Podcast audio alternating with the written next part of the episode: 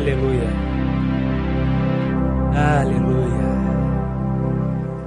Boa noite, igreja amada, igreja querida, igreja bendita, igreja Betânia, igreja de vida, igreja de jovem, criança, adolescente, idoso, igreja de todos, igreja do povo. Que coisa linda ser igreja nesse lugar. Ai, gente, como é bom, como é bom estar aqui. Sempre falo isso, como é ruim estar aqui. Bom, eu vim aqui pensando no que trazer, no que falar nesse 18 de agosto.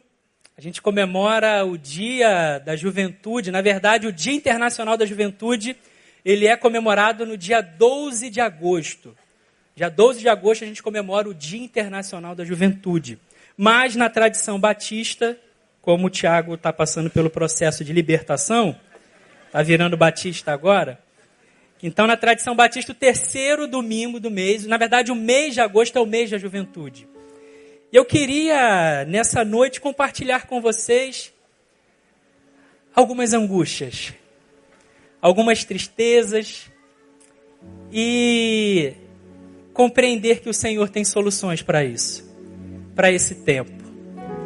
E eu fiquei pensando no que falar, no que dizer, como começar. E aí o Senhor me levou ao Salmo 100. Salmo 100, versículo 5. Diz assim: Porque o Senhor é bom e o seu amor dura para sempre a sua fidelidade estende-se de geração em geração. Você pode repetir comigo? Vamos juntos? Porque o Senhor é bom e o seu amor dura para sempre. A sua fidelidade estende-se de geração em geração.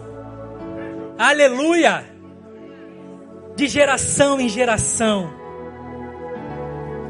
De geração em geração, o Senhor vem salvando o Senhor vem se mantendo fiel. E essa certeza no meu coração me traz alento para esse tempo. Porque às vezes a sensação é de que o Senhor só salvava as outras gerações, só se manifestava nas outras gerações. Mas há uma certeza no meu coração essa noite: Deus não se esqueceu da nossa geração. Ele continua fiel. Ele continua fiel. Pergunta para a pessoa que está ao seu lado: qual é a sua geração?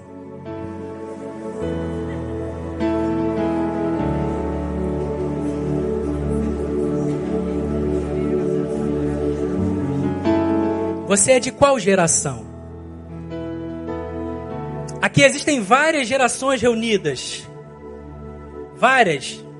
Pelo menos eu posso contar seis gerações aqui reunidas. Os estudiosos eles dizem que temos seis gerações nesse tempo: os chamados tradicionais, os nascidos antes de 1940, são os tradicionais. São aqueles que têm de 60, têm mais de 80 anos. Quem aqui tem mais de 80 anos? Há alguém aqui? Glória a Deus. O Senhor visitou na sua geração, aleluia. Continua visitando. Há também os chamados baby boomers. Aqueles que estão na casa dos 60 a 80. Quem tem aqui de 60 a 80 anos? O Senhor te visitou na sua geração. Há aqueles que são chamados a geração X, os de 40 a 60 anos. Quem aqui tem de 40 a 60 anos? Glória a Deus, o Senhor te visitou na sua geração. Há também os de geração Y, ou os millennials, são aqueles que têm de 20 a 40 anos. Levanta a mão. Oh, aleluia! O Senhor nos visitou, aleluia! Existe também aquele chamado geração Z ou geração C ou geração F5. São aqueles abaixo de 20 anos. Tem alguém aqui abaixo de 20 anos? Oh, o Senhor te visitou na sua geração. Aleluia! E existem também aqueles da geração Alfa não estão aqui, estão lá na escolinha, aqueles abaixo de 10 anos, estão sendo visitados também. O Senhor é um Senhor de gerações. Louvado seja o Senhor por isso. O pastor Neil.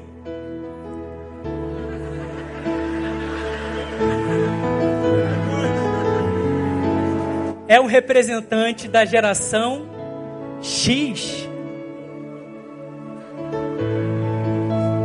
Eu sou um representante da geração Y, ou milênios. É claro que há, há uma dificuldade, porque a gente sempre cai para os estereótipos, sempre para as generalidades. É claro que esses anos aqui não são anos fixos. É só para a gente se balizar, só para a gente ter uma noção. Passa aí, Mateus, para a gente ter uma noção. Olha, os baby boomers, eles viram a guerra do Vietnã, eles viram a explosão do rock and roll, eles viram o surgimento da TV a cores. A geração X viu o golpe militar, viu o homem ir à lua. Tem gente que não acredita, acha que é farsa. A minha avó acha que é farsa. Viu também o surgimento do computador pessoal, a internet, o celular. A geração Y, a geração da qual eu, eu me encaixo, viu o desastre lá de Chernobyl, viu a queda do muro de Berlim, viu Motorola Microtech, StarTAC, viu a popularização da internet. A geração Z viu os atentados terroristas, viu a internet ficar mobile, viu a internet vir para o telefone, viu o disquete ser substituído por CD, que foi substituído pelo Blu-ray, que foi substituído pelo pendrive, que agora está na nuvem. Uh. E está vendo também a realidade virtual aumentada se popularizando. E a geração alfa está vivendo isso tudo agora. Está vendo o mundo em movimento está vendo o mundo em movimento. E ao pensar nas gerações, eu fui remetido a essa linha do tempo e eu perguntei para mim e pergunto para você: ainda somos os mesmos e vivemos como os nossos pais? Sim ou não? Ou depende? Eu fiquei fazendo essa pergunta. O mundo mudou. O mundo mudou.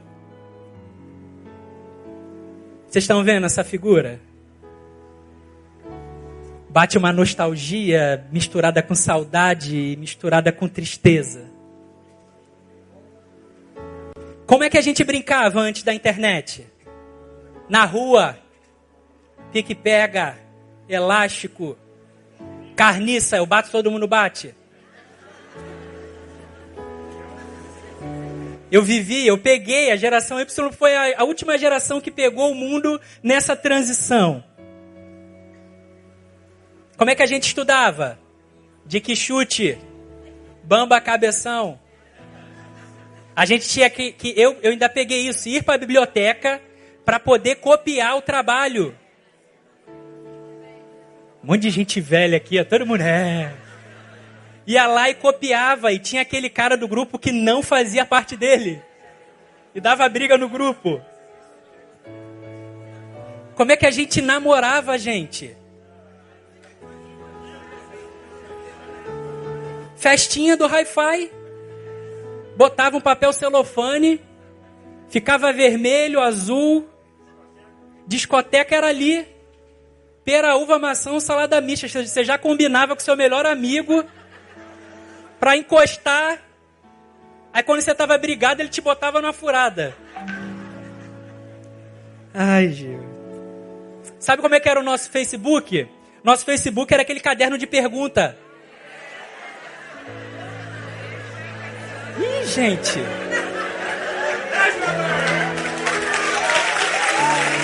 Não era? E a gente ficava doido para ouvir, para ver aquela resposta assim: quem você levaria para uma ilha deserta? Aí a pessoa falava: eu mesmo. Que saudade desse tempo.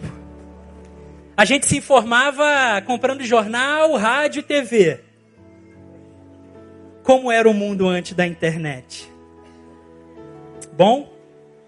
Ruim? Depende. A sociedade foi migrada para esse mundo digital. Como que o ralo faz assim, ó, e suga todo mundo. A internet trouxe pontos positivos, claro, e pontos negativos também. Só que antes o mundo analógico era explicado pelos pais. E pela primeira vez na história, os filhos explicam o mundo para os pais, que é o mundo digital. Isso acontece comigo lá em casa. O Pedro tem sete anos. E o Pedro está me explicando o mundo digital. Eu tenho 37. Assusta. Assusta. O acesso e a rapidez da, da informação nos, nos tem mudado, tem transformado a gente. Eu fiquei perguntando assim: como que era ser crente antes da internet?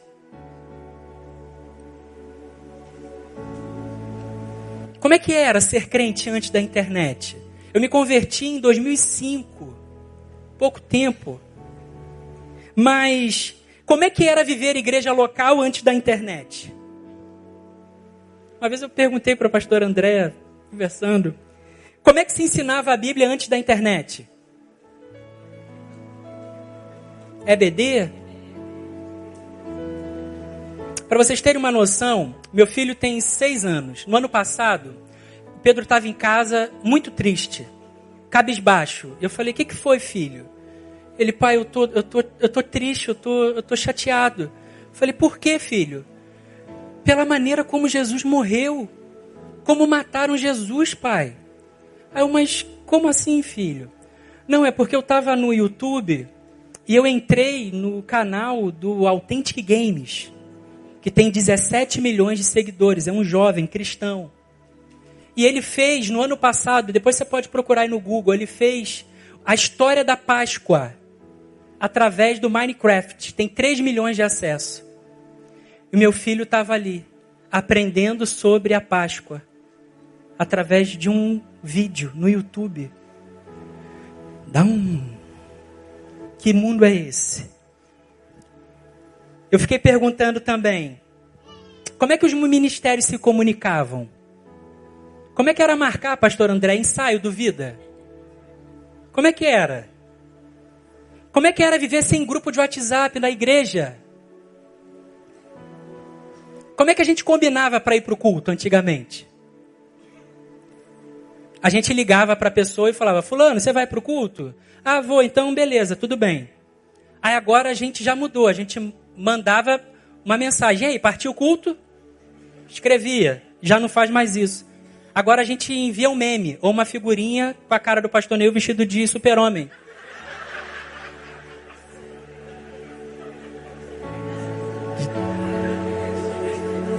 Ah, ninguém, ninguém, ninguém nunca viu, né? Desculpa, gente.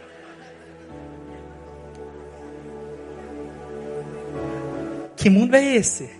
Olha como a gente tem vivido. A gente tá tro trocou a fala, aí da fala a gente trocou a escrita e agora a gente se comunica por imagem. A gente se comunica por imagem, só imagem. E eu fiquei me perguntando como é que era estar nesse ambiente sem internet, sem celular. Como é que era estar nesse lugar, estando nesse lugar? Como é que era? Eu não tenho dúvidas que a internet facilita a nossa vida. Eu só acho que a relação da internet tem que ser a mesma relação que a gente tem com o dinheiro. O dinheiro não me tem, eu tenho dinheiro. O dinheiro não me usa, eu uso o dinheiro. Jesus faz um convite para a gente. Vinde a mim, todos que estáis cansados e sobrecarregados, e eu vos. A internet também. Vinde a mim, todos que estáis cansados e sobrecarregados, e eu vos distrairei. Esse é o convite que a gente tem aceitado nesse tempo. E quando eu falo nós, eu não falo só juventude. Porque há um discurso, na minha opinião equivocada, que parece que não, esse, esse mundo é do jovem. Só o jovem que está vivendo assim. Não. No mundo digital, todas as gerações vivem assim. Nesse mundo presente, o adolescente, o jovem, o adulto, o idoso, está todo mundo nessa mesma teia, como diz o nosso pastor. A gente está viciado em informação. A gente está viciado em distração. A gente está viciado em discussão. E aí é óbvio que quando a internet chegasse pela rede social, isso ia dar errado. Porque a questão das discussões é uma questão de educação. E eu falo por experiência, sou pedagogo. Nós fomos educados para a resposta certa e não para o diálogo. Na escola, você é premiado se falar certo, se acertar. E aí você pega isso e joga para a rede social. Ninguém quer dialogar. Todo mundo quer estar o quê? Certo. É um problema de base, um problema de educação. Existe curso Como Falar em Público, não é isso? Como Falar em Público. Daqui a pouco, pode ter certeza, vai ter um curso dizendo como se relacionar em público. Como é que eu abraço? Como é que eu aperto a mão? Como é que eu encosto num ser humano? Assusta, eu sei que assusta. Ontem a gente fez um café da manhã para a juventude, para os novos membros. E a gente ficou de nove da manhã até meio-dia, batendo papo. Sem ter contato com o telefone, com a internet, com nada. Ouvindo história, chorando, rindo. E no final desse bate-papo, desse café da manhã para apresentar a juventude, a igreja e tal, uma jovem chegou e falou assim: Caramba, eu não lembro a última vez que eu fiquei três horas sem estar conectado e sem ver o meu celular. Nós estamos doentes. As nossas gerações estão doentes. Isso é o que nos une, isso é o que é comum. Mas há algo também comum. A todas as gerações. O Senhor continua querendo nos salvar. O Senhor continua fiel. O Senhor continua fiel. Então, compreender as gerações me traz até a juventude, ou as juventudes. E a gente tem dificuldade de compreender as juventudes. Tem uma música que diz assim: Eu vejo na TV o que eles falam sobre o jovem não é sério. O jovem no Brasil.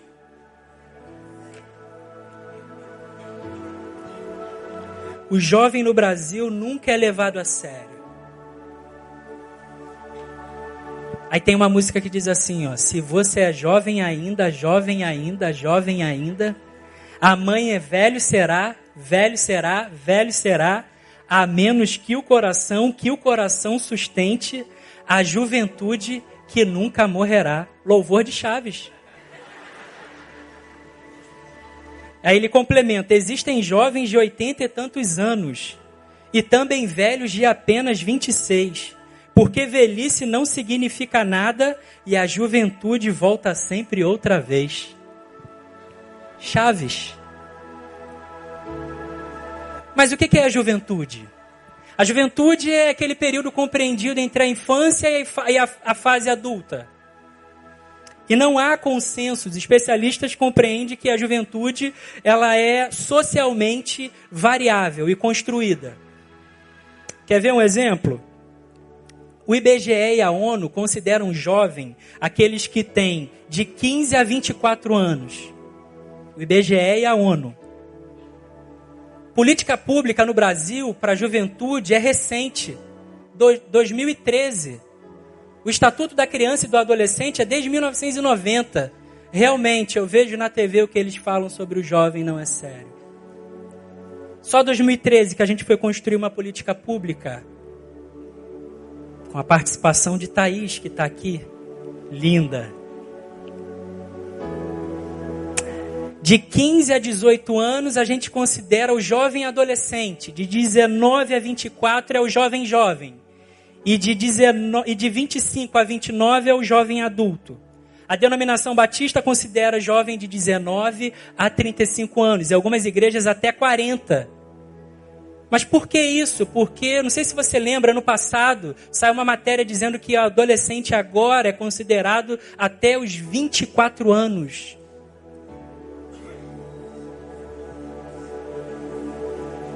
Por que isso? Porque a nossa sociedade está mudando. Os jovens estão ficando cada vez mais tempo dentro de casa, dos pais. Chamada geração canguru.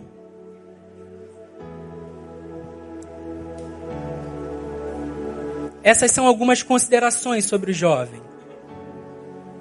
Mas a Bíblia diz que o jovem é forte, que a palavra está nele e que ele já venceu o maligno. Como eu me alegro em ouvir isso. Provérbios 20 e 29 vai dizer: A beleza dos jovens está na sua força, e a glória dos idosos nos seus cabelos brancos. Que coisa linda. Provérbios é um livro de muita orientação. Muita orientação. Filho meu, ouça Filho meu, ouça. Provérbios vai discriminando, descrevendo quem é o jovem.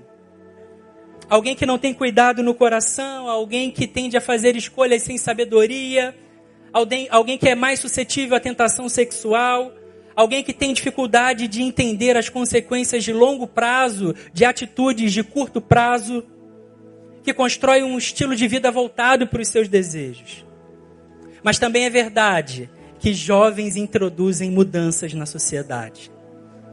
É pela juventude que a sociedade percebe o novo, é questionada e é convidada ou obrigada a se transformar. A juventude possui uma força, um vigor, um movimento, um ir para mudar, para mudança, que só ela tem, só é característico da juventude.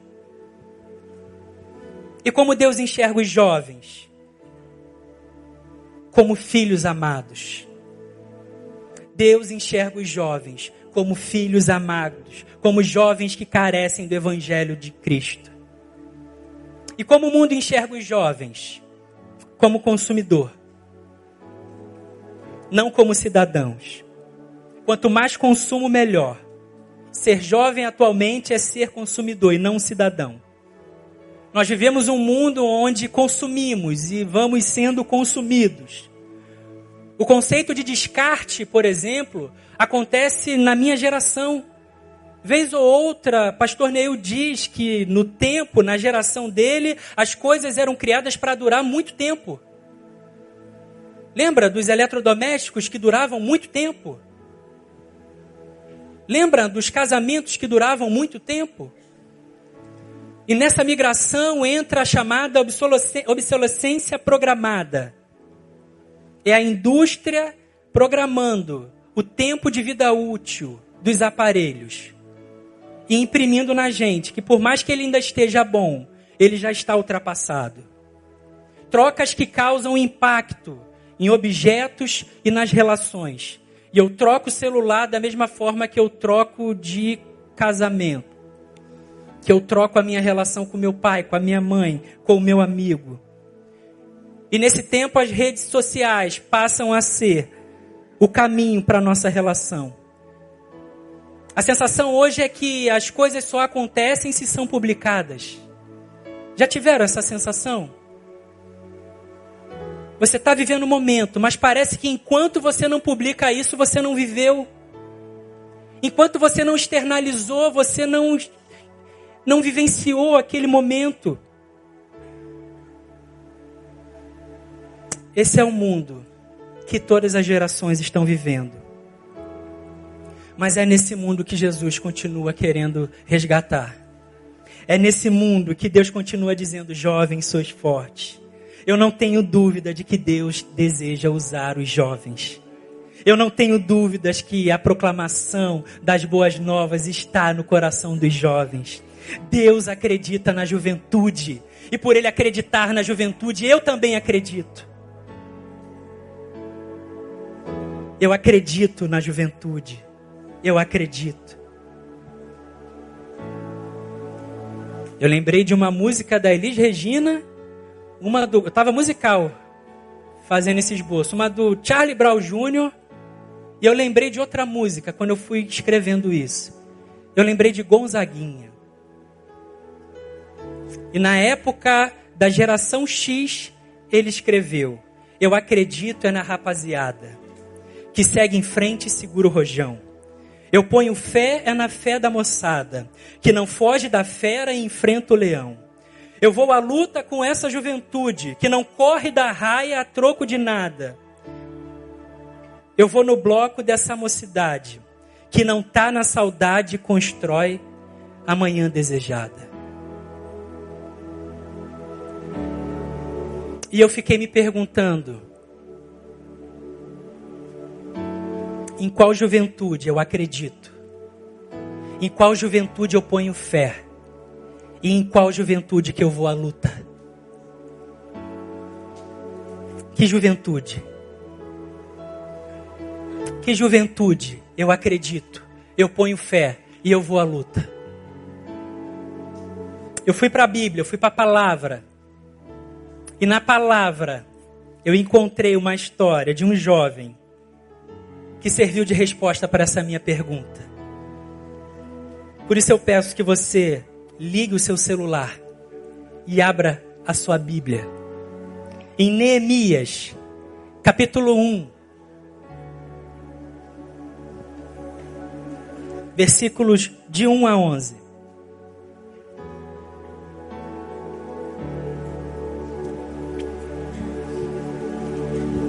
Essa noite é uma noite de reconstruções. O Senhor vai reconstruir a sua vida nessa noite.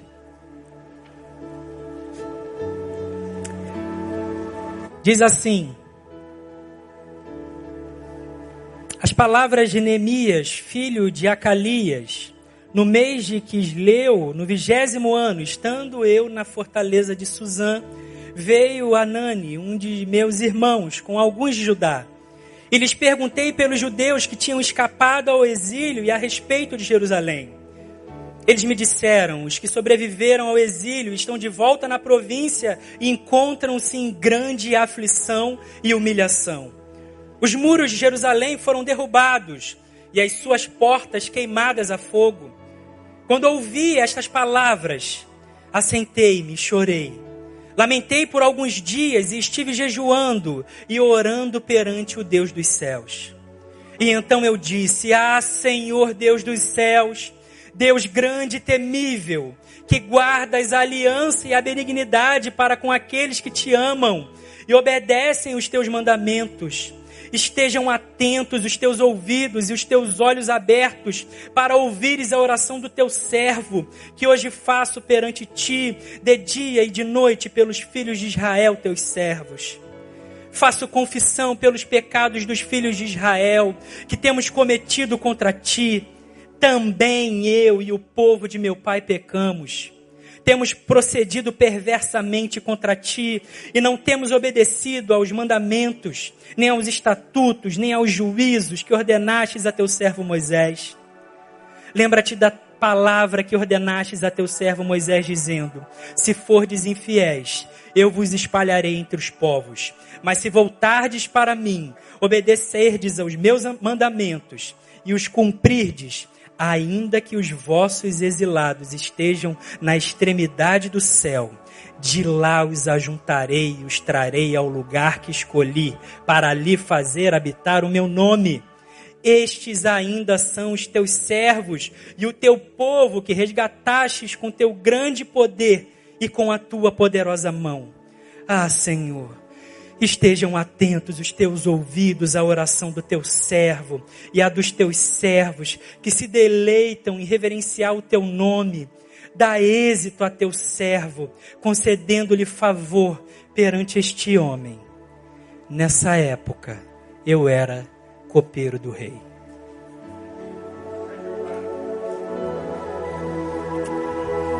A história de Neemias está me sacudindo desde o final do ano passado. Reconstrução. Reconstruções. Tempos difíceis. Tempos muito difíceis os que temos, os que temos vivido. Para você compreender, entender a situação histórica, Jerusalém tinha sido levada cativa Ficaram alguns e outros foram. A cidade estava destruída. Neemias não nasceu em Jerusalém, Neemias nasceu em Suzã. E nesse tempo ele era copeiro do rei. Ele servia ao rei no palácio. E a cidade estava mais de 100 anos lá, destruída. Esdras tinha vindo, vindo antes, reconstruído um pouco o templo, O povo daquele lugar, os inimigos tinham lançado maldições ali. Houve um decreto para acabar a obra. E Neemias, que está lá bem, servindo ao rei, faz uma pergunta e ouve essa resposta. Tá todo mundo em opróbrio. Tá difícil lá em Jerusalém. Tá difícil, tá difícil. E aí Neemias então vai até o rei, ora, jejua, pede o favor do rei, a intervenção, e o rei concede que ele vá e reconstrua Jerusalém. E ele vai e junta o povo, e o povo reconstrói Jerusalém em 52 dias. Um avanço por debaixo de perseguição, por debaixo de mentiras, de calúnias. E Neemias vai e faz uma verdadeira reforma econômica, social, religiosa naquele tempo. Depois ele chama Esdras e restabelece as leis judaicas para que o povo de Israel voltasse a ser quem era. E então eu entendo que ao olhar para a história de Neemias, ao olhar para a história de Neemias, eu vejo uma juventude que pode se espelhar na história de Neemias. Você que não é jovem, que pode se espelhar na história de Neemias. E eu acredito então numa juventude que cultiva um relacionamento com Deus. É nessa juventude que eu acredito. A juventude do quarto, a juventude do sagrado. O pastor Neil pregou no circuito jovem, dia 29 de julho. Examine-se o homem, pois a si mesmo. Até hoje eu não consigo dormir por causa dessa palavra. Chega de exterioridade, chega de produção externa, chega de aparecer, chega de ser para o outro.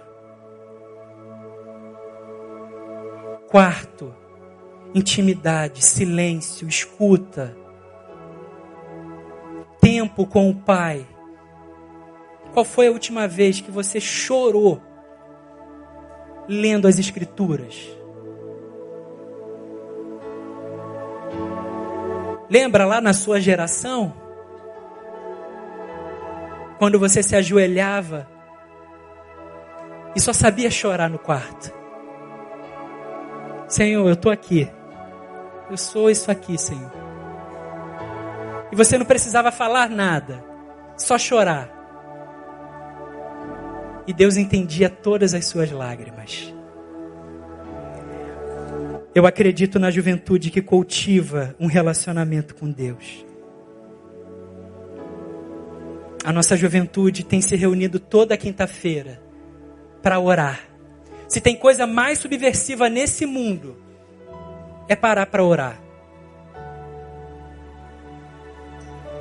A coisa mais subversiva nesse tempo é parar para orar e acreditar que o Senhor escuta, ouve as nossas orações. Eu quero te desafiar a ser subversivo. Não queimar lixeira, isso não é subversão. Não bloquear a rua, isso não é subversão. Subversão é você ir para o quarto, cultivar sua intimidade, acreditando que o Senhor ouve acreditando que o Senhor responde. Neemias ouve aquela notícia trágica e ele se dispõe a chorar e a orar. O Deus que Neemias conhecia era um Deus que ele acreditava que ouvia as suas orações. Neemias acreditava tanto em Deus, mas tanto em Deus, mas tanto em Deus, que ele orava e orava e fez da oração um estilo de vida. Eu acredito numa juventude, numa geração, e agora eu falo para todos que estão aqui, para todos que estão aí. A resposta vem de oração. uma geração que ora, uma geração que clama, que chora, que se arrepende. Neemias é aquela pessoa que consegue compreender o pecado pessoal, ele não só ataca o pecado estrutural. Neemias se vê com o povo. Nós, eu pequei, eu estou errado, eu também faço parte. Neemias não só acusa o pecado estrutural, não só acusa o sistema religioso de Jerusalém, onde explorava os pobres, onde os filhos estavam virando um escravo do outro. Neemias começa confessando: Eu, miserável homem que sou. Então, antes da gente pensar numa revolução fora, que comece uma revolução do lado de dentro. Jerusalém foi reconstruída primeiro no coração de Neemias, para depois ser reconstruída pelas suas mãos. Você quer construir algo para a glória de Deus? Começa construindo do lado de dentro. Começa partindo para o coração. Porque se você constrói do lado de dentro, isso não dá conta, não dá conta, não dá conta, e isso vai para fora. Começa dentro em oração, em submissão. Uma geração que se coloca em oração.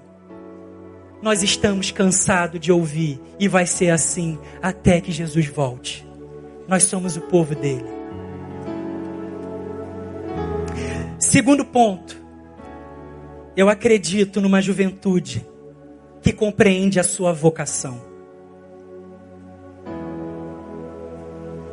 Neemias compreendia o seu relacionamento e Neemias compreendia a sua vocação.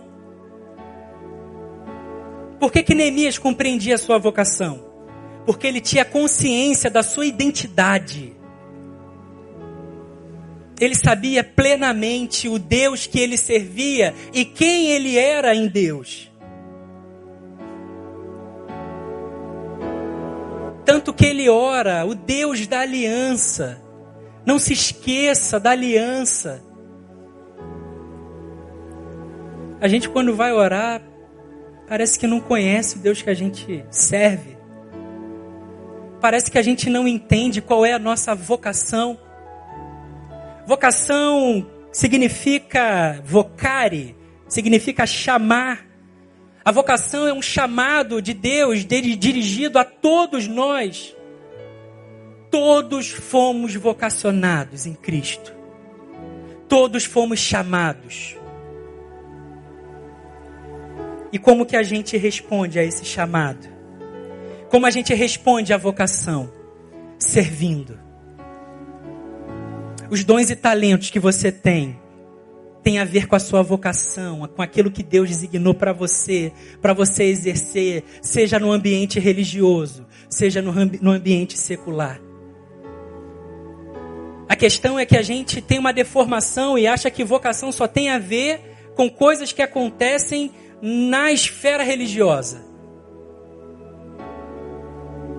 Um Deus que só se manifesta aqui é muito pequeno. Ele é um Deus de toda a terra. Toda a terra está cheia da tua glória. Ele é santo, ele é único. Identidade, a sua identidade. A nossa vocação é uma questão de identidade, não de habilidade. Não é o que a gente pode fazer, é o que a gente é. Quer ver um exemplo para a gente compreender vocação? Lá em Mateus 4, tentação no deserto. Jesus está lá, levado pelo Espírito, sendo tentado. Aí o diabo vem e fala assim: então foi conduzido pelo diabo. Volta, por favor. Então foi conduzido Jesus pelo Espírito ao deserto para ser tentado pelo diabo. E tendo jejuado 40 dias e 40 noites, teve fome. Depois teve fome. Chegando então o tentador, disse-lhe: Se tu és o filho de Deus, manda que estas pedras se tornem em pães. Mas Jesus lhe respondeu: Está escrito: Nem só de pão viverá o homem, mas de toda a palavra que sai da boca de Deus. E eu me pergunto: por que, que o diabo perguntou se Jesus era o filho de Deus se ele estava com fome? A pergunta do diabo deveria ser: se você está com fome, você está com fome? Então transforma essa pedra em pão. Não é uma pergunta óbvia? Está com fome? Então realiza. Mas o diabo pergunta: se você é o filho de Deus, ou seja, se você tem a identidade em Deus, porque antes Jesus ouve: Tu és o meu filho amado. A nossa vocação não está no que a gente faz. A nossa vocação está na nossa identidade. E a nossa identidade foi dada por Cristo. Você tem uma nova identidade em Cristo. Se você crê nisso, aplauda Ele. Glorifica Ele. É a identidade.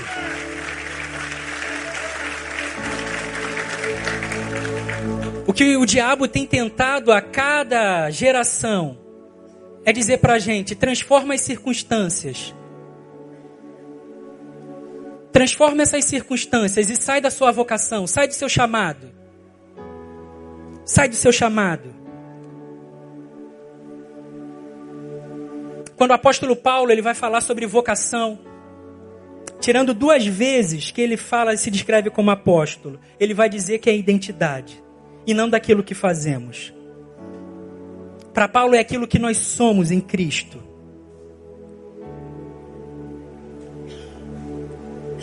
Pergunta para a pessoa que está ao seu lado: qual é a sua vocação?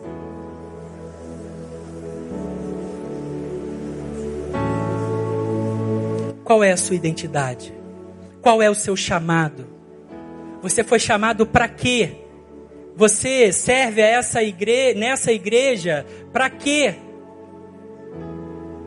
Você está lá fora, vivendo, trabalhando, para quê?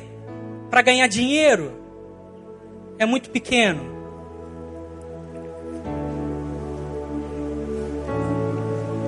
Aristóteles vai dizer que onde as necessidades do mundo se cruzam com as nossas habilidades, ali está o nosso chamado. Quando as necessidades do mundo se encontram com o seu, com a sua vocação, com aquilo que você tem, os seus dons, os seus talentos, ali se manifesta. É ali. Pastor Ed diz que vocação é trabalhar com Deus para colocar a ordem no caos. Parece que o Rio de Janeiro está um caos. Parece que o Brasil está um caos. Vocação é um chamado que você recebe para ser, independente do que você faz. Seja aqui, numa igreja, seja lá fora. O que, que você tem colocado a sua profissão, a sua vida, o seu dom, o seu talento? Deixa de enterrar isso. Deus deu só para você.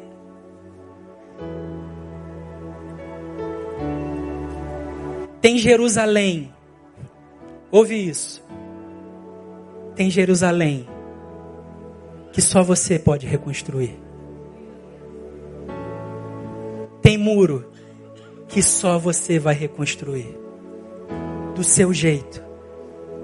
Com os seus dons, com as suas habilidades. Qual é a sua vocação? Qual é a sua vocação? E por último, eu acredito na juventude que coloca a sua vida na direção do próximo. Eu acredito numa juventude que se relaciona com Deus. Eu acredito numa juventude que compreende a sua vocação. Eu acredito numa juventude que coloca a sua vida na direção do próximo. E que orgulho eu tenho de servir em Betânia. estar em Betânia, liderar jovens em Betânia, eu me sinto, o Tiago se sente às vezes como um peixe fora do aquário e dentro do mar da vida. Nós somos estranhos para outros líderes jovens.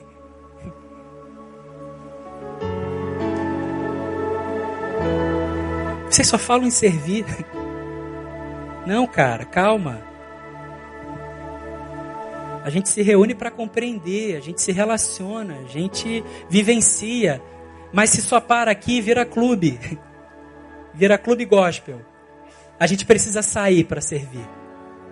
A gente precisa sair para manifestar. A gente cantou aqui, coisa linda. Santo Espírito, és bem-vindo aqui. Venho inundar, encher esse lugar. É o desejo do meu coração sermos inundados por tua glória. Senhor. E acabou? Para que você quer ser cheio?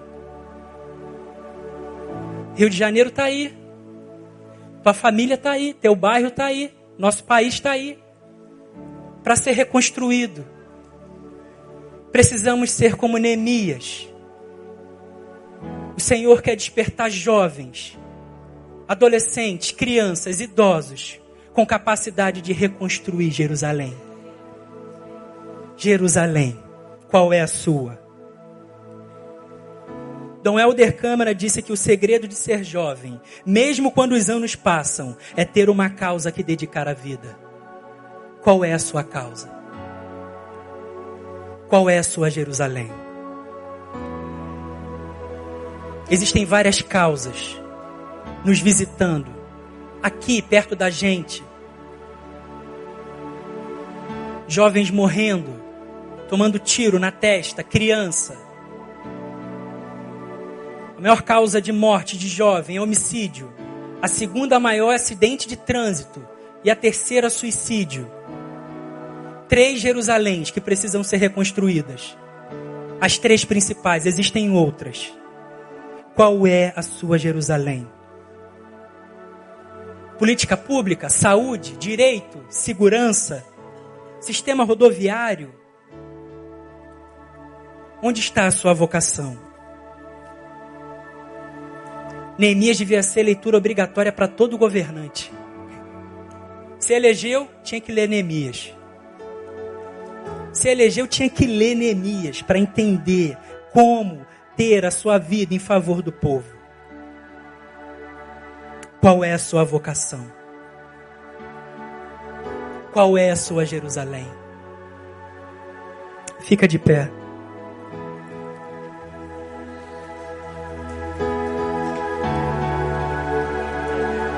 Qual é o sentido da nossa vida? Por que, que você está lá naquele trabalho?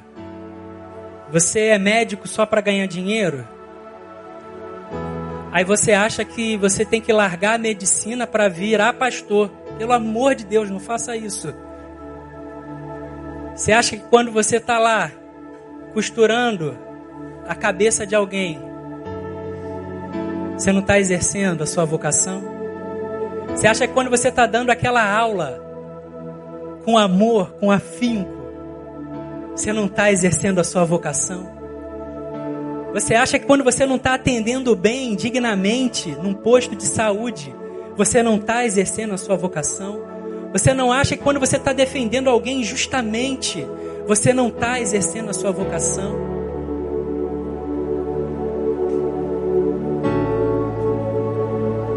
Qual é a sua vocação?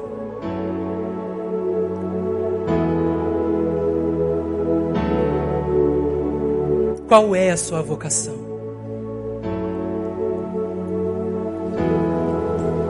Escute.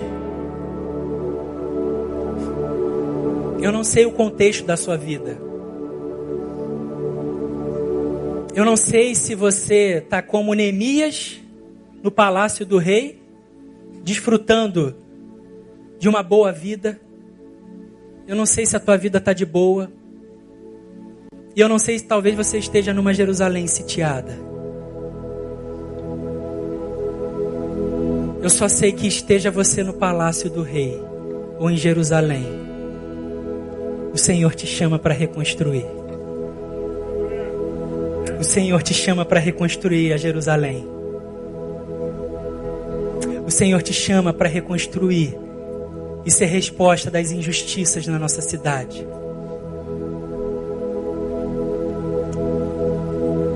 Existe uma Jerusalém esperando por você. Não fuja dela. Existe uma Jerusalém que só você pode ser Neemias para ela. Talvez a sua Jerusalém, Júnior, pô, cara, não tem nem força para sair de onde eu tô. Talvez a sua Jerusalém seja a sua vida. Talvez você precisa começar a reconstruir a sua vida.